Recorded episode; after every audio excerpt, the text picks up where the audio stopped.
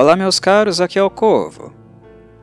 De modo geral, sempre tive alta estima pelas produções do estúdio A24. Como qualquer outro grande estúdio que trabalha em muitos títulos ano após ano, o A24 tem erros e acertos. Porém, o respeito que tenho por eles está diretamente conectado com um compromisso que norteia todas as suas produções. O princípio de sempre fazer comentários sociais, de criticar com acidez as mazelas explícitas em filmes de horror bons em retratá-las, mas nem tão bons assim para comentá-las. De agregar conteúdo e reflexão à película e não se satisfazer apenas com a barbárie propriamente dita. Em alguns casos, quando o roteiro é deveras bem pensado, os filmes do A24 também acertam no sentido da subversão, ao problematizar questões não naturais que foram naturalizadas no cotidiano. As falas simplórias de que as coisas são como são ou que o mundo é assim e sempre será são comumente repudiadas pelo estúdio. Embora nem sempre seus filmes sejam satisfatórios na problematização da violência, pelo menos diretores, roteiristas e produtores estão se perguntando sobre suas origens, condicionantes e refletindo em quais dimensões somos afetados. Mesmo quando não comentam o que visualmente nos é apresentado, uma cena ainda pode dar margem para que o cinéfilo pense sobre o que acabou de assistir. É o que vemos em X, por exemplo, quando descobrimos que a atriz de cinema adulto Maxine, cujo verdadeiro nome pode muito bem não ser este, é a filha do pastor que também vemos pregando na TV do Texas nos anos 1970. O diretor Ty West não comenta a questão, apenas estabelece tal conexão inesperada no fim da obra e deixa para nós uma possível reflexão. Contextualizando com um tipo de programa e o contexto histórico em questão, podemos muito bem nos perguntar: seria o pai religioso um fanático fundamentalista? Qual era o tipo de vida que a filha, agora viciada em cocaína e prostituta, levava com ele? Em caso de fanatismo religioso, que também é um meio de violência e opressão, qual teria sido o papel do mesmo na rebeldia de Maxine?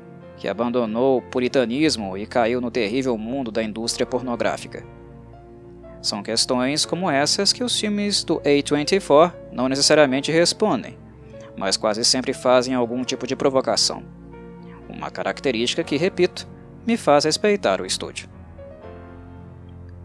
Quando o X foi anunciado, minha primeira reação foi de riso, e no bom sentido.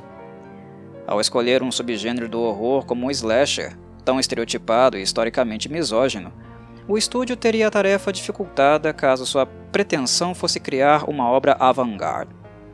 Mas o que descobrimos ao assistir X é que o mesmo passa longe desse compromisso. O filme é um slasher tradicional no sentido puro da palavra, visivelmente uma homenagem a The Texas Chainsaw Massacre. Vemos isso na escolha de um cenário análogo ao ambiente árido texano, embora o filme tenha sido produzido na Nova Zelândia, onde é mais barato e viável financeiramente. O figurino remete muito ao que foi usado pelo elenco do clássico setentista de Tube Rupert e King Hankel, e o fato dos antagonistas de X serem um casal de idosos é outro ponto de aproximação. Ou alguém se esqueceu do avô de Leatherface. O poço de gasolina que o grupo encontra antes de chegar à fazenda, o cenário do massacre, também é uma clara referência, assim como o furgão que utilizam para fazer o trajeto. Até mesmo a tomada de câmera interna do para-brisa do automóvel para trás demonstra como o olhar de Ty West buscou o de Toby Hooper. Não seria indelicado dizer que X é basicamente The Texas Chainsaw Massacre de cabo a rabo. O diferencial aqui, entretanto, aquilo que faz deste filme distinto dos exemplares da franquia de Leatherface, são justamente as características do estúdio A24. O comentário, as inversões, o modo como o estúdio gosta de pegar estereótipos tradicionais de filmes e subgêneros do horror e subvertê-los. Exemplos não faltam em X. O avô de Leatherface era completamente inválido, ao contrário do casal que encontramos aqui, que, embora já tenham limitações físicas extremas, não estavam mortos. Mortos ficam todos que o subestimam. Um estereótipo moralista típico dos slashers é aquele onde personagens que têm relações sexuais são os primeiros a morrer. Já X vai pela via oposta. Os primeiros a padecer nas mãos de Pearl e seu companheiro são aqueles que durante o filme ainda não tiveram relações sexuais, o que acaba sendo cômico quando levamos em consideração que a pequena equipe alugou a fazenda dos idosos no meio do nada para fazer um filme pornográfico independente, sem o casal ter conhecimento de suas reais intenções, é claro. Mal sabiam eles que os proprietários também tinham história com a indústria, fantasmas, feridas, e que a exposição deles a este conteúdo causaria uma erupção patológica de problemas mentais jamais solucionados. Sendo bem honesto, eu já esperava me divertir bastante com as subversões e alfinetadas do A24. Mas, como balanço final, entendo que Ty West foi mais tradicionalista do que subversivo. X agrada tanto quem assiste pelo comentário, ou seja, que espera uma postura mais intelectualizada, como aqueles também pouco preocupados com este exercício, que trafegam apenas na parte rasa da película, apenas aguardando a sanguinolência. O filme não é um primor em nenhum dos extremos, o que me faz avaliá-lo apenas como médio. Dito isso, quebrar com o espírito mundano dos slashers, sem descaracterizá-los, é uma tarefa muito difícil, e o esforço de Ty West, a meu ver, foi louvável nesse sentido.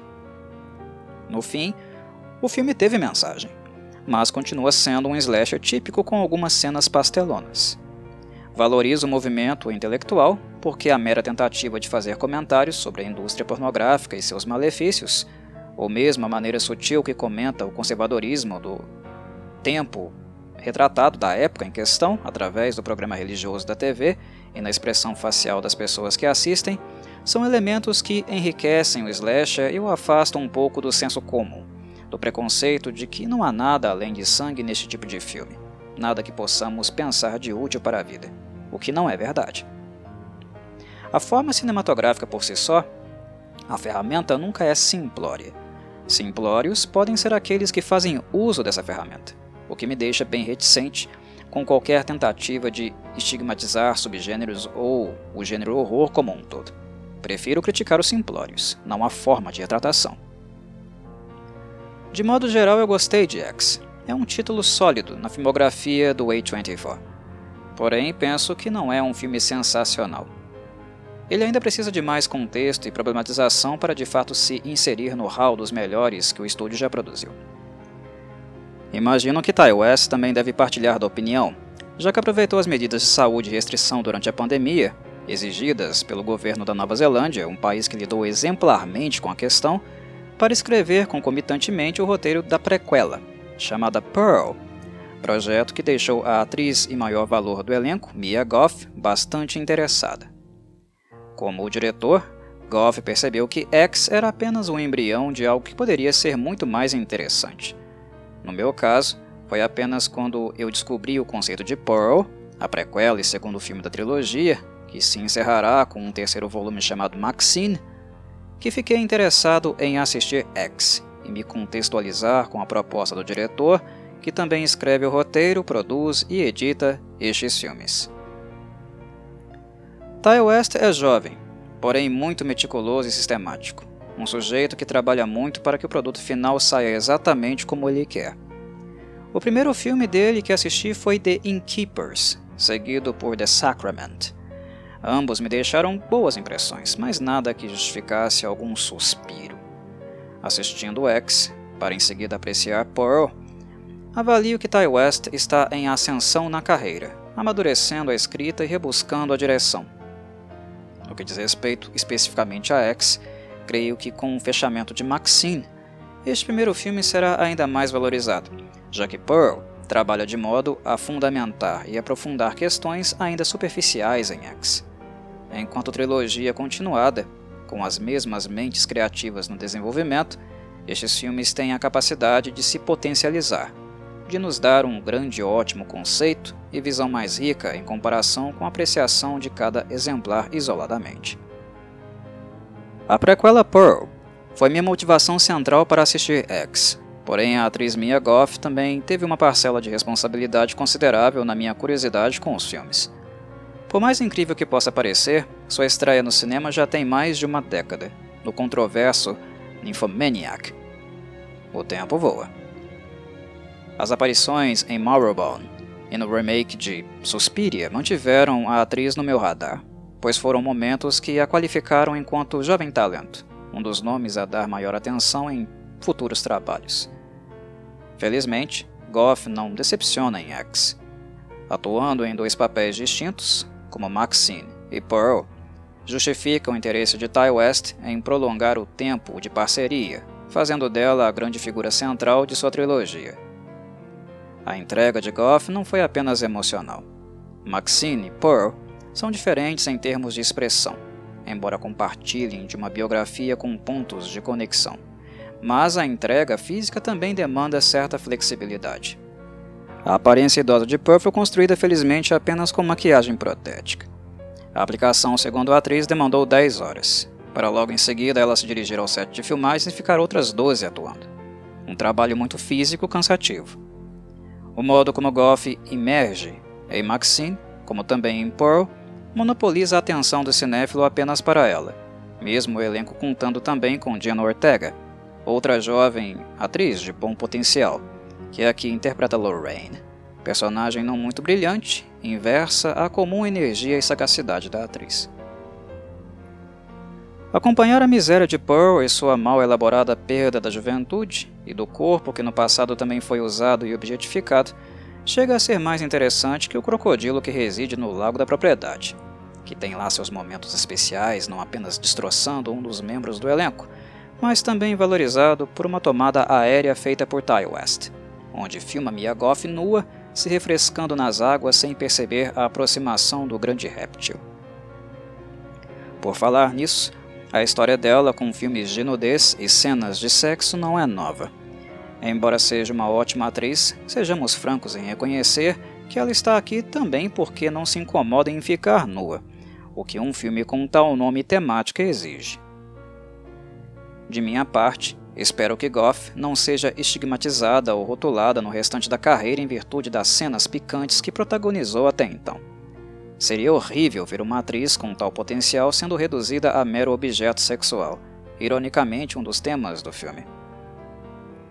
Goff é verdadeiramente um talento, e sempre me agrada perceber como carrega consigo o treino e aprendizagem de suas experiências prévias.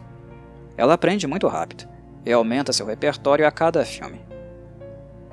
Em X, por exemplo, podemos perceber na dança de Pearl que ela projetivamente e macabramente interpretou a luz vermelho-sangue, alguns vestígios da coreografia usada no remake de Suspiria.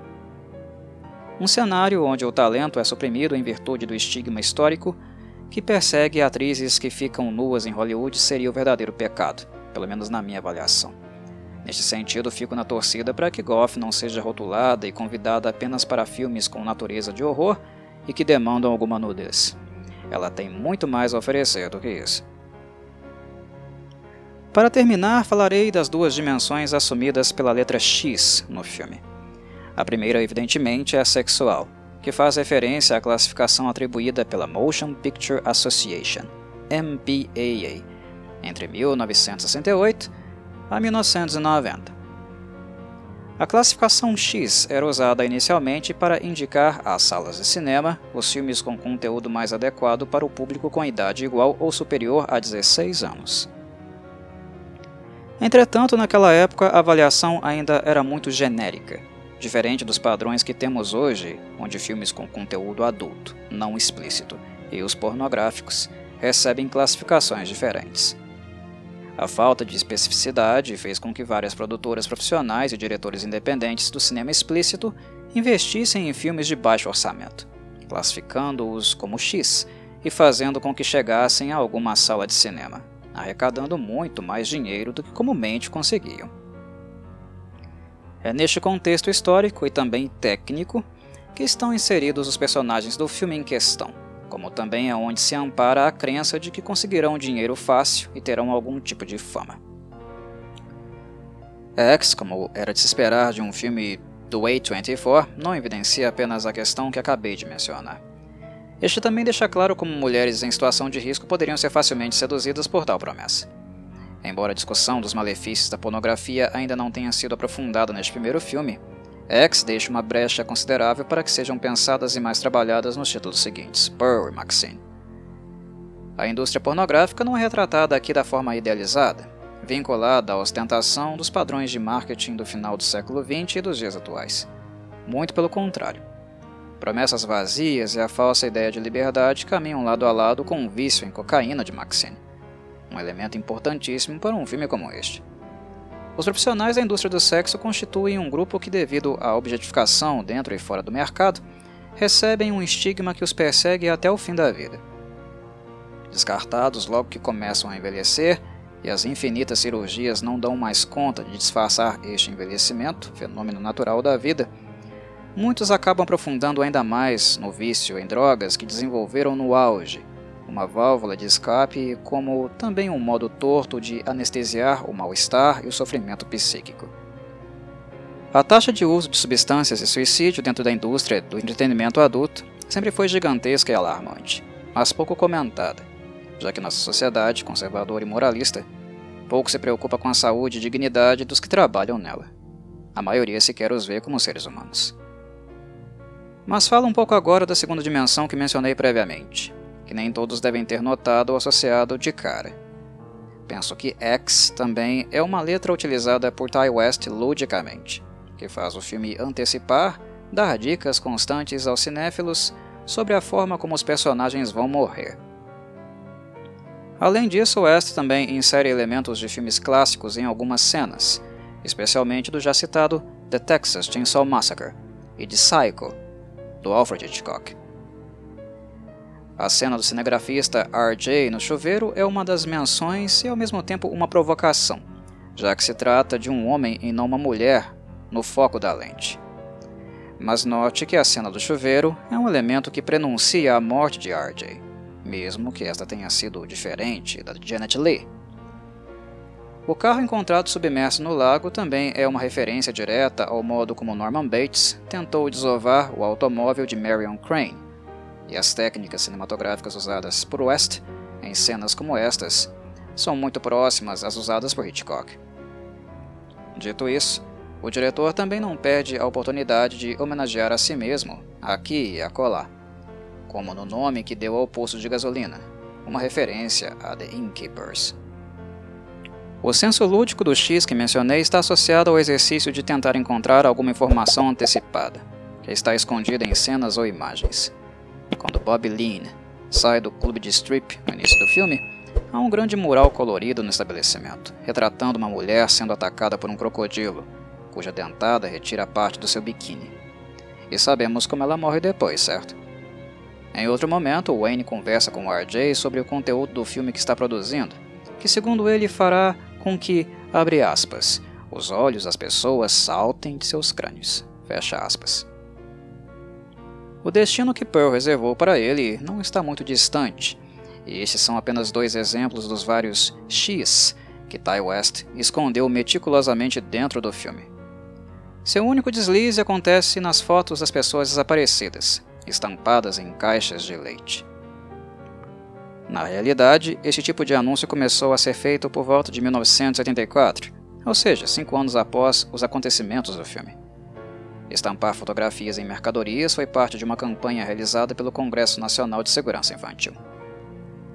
Isso é tudo. Em um futuro próximo, retornarei com algumas considerações sobre o volume seguinte, o filme Pearl. Muito obrigado a todos que ouviram e saudações Corvides.